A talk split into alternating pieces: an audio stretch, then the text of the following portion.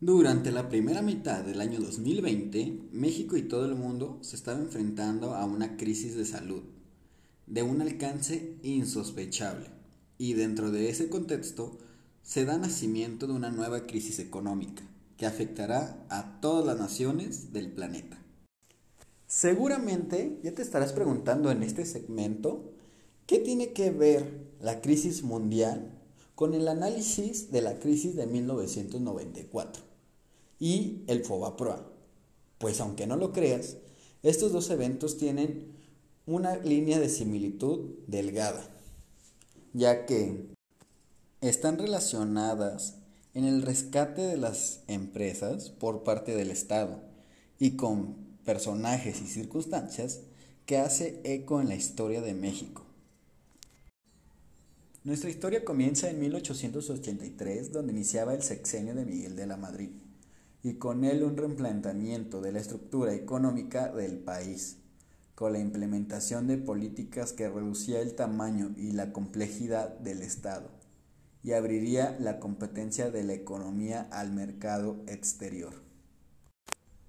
A la vez, de manera interna, buscaba el control de la inflación y de los precios con el programa de solidaridad económica.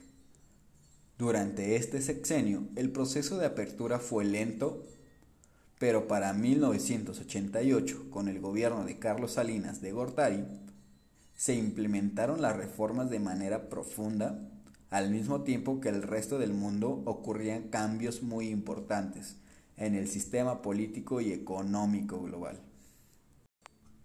México cambiante, para un mundo cambiante, todo será diferente, se lo aseguró.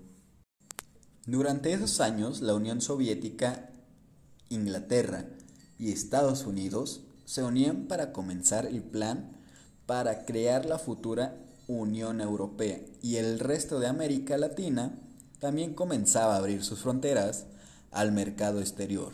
Digamos que comenzaba a afianzarse el modelo neoliberal y las economías abiertas en una buena parte del planeta. Para inicio de los años 90, el gobierno de Carlos Salinas de Gortari realizó reformas estructurales para permitir la llegada de empresas extranjeras, así como facilidades para los bancos que de nueva cuenta habían sido privatizados. Y finalmente, como la joya de la corona, se inició el Tratado de Libre Comercio con Estados Unidos, Canadá y diferentes países de Latinoamérica.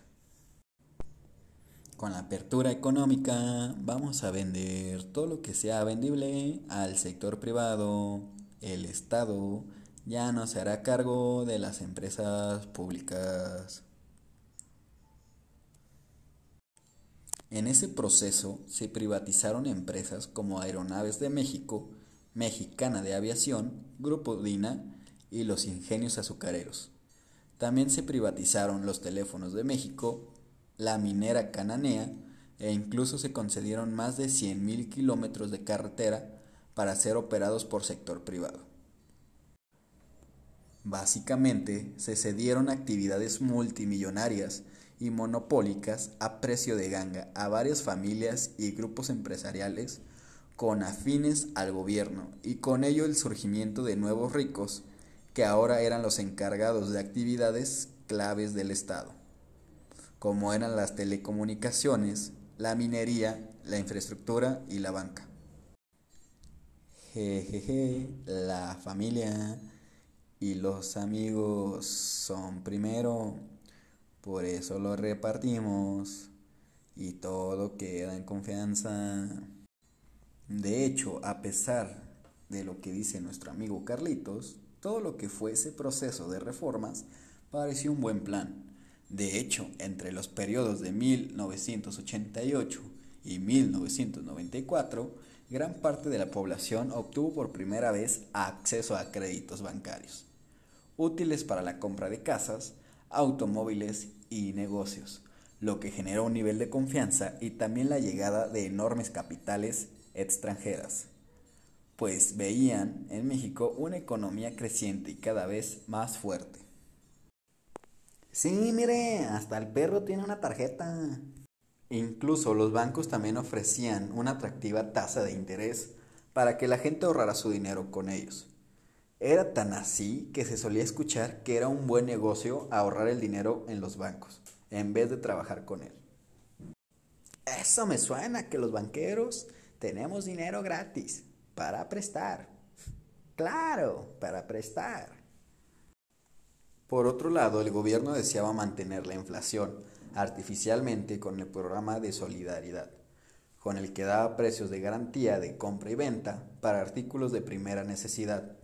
Pero esa acción, en vez de beneficiar a la economía, solo se volvió un lastre en las finanzas públicas, así como una increíble oportunidad para actos de corrupción en contra de comerciantes y agricultores.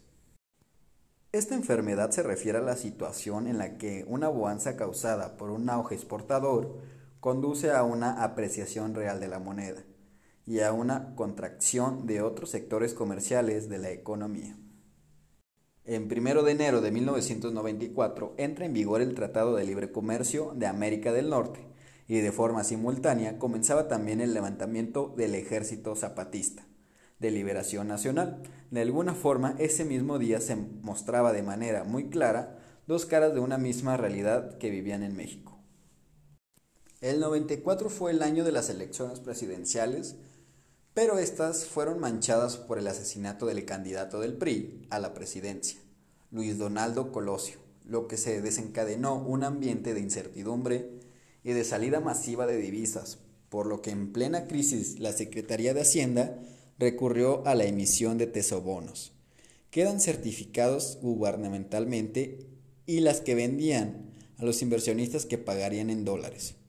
Importar el tipo de cambio y que además otorgaban una tasa de interés muy superior a la del mercado internacional. Con ello México adquirió una deuda por más de 29 mil millones de dólares. Este señor tomó la posesión el 1 de diciembre de 1994 y anunció que la política económica sería la misma durante 1995. Y esto levantó suspicacias entre los inversionistas que rápidamente comenzaron a retirar divisas del país y a cambiarla por tesobonos. Oh no, todo se cae a pedazos. Oh no, se cae a pedazos. Con la incertidumbre del ejército zapatista, el asesinato del candidato del PRI y finalmente un anuncio público de una devaluación en diciembre, se hizo merma de todo el año, de las reservas internacionales mexicanas, llegando a tener 24 mil millones de dólares a inicio de año y a terminarlo con tan solo 6.200 millones de dólares. Esto además agravando por los tesobonos, que eran una deuda en dólares que el gobierno no podía pagar.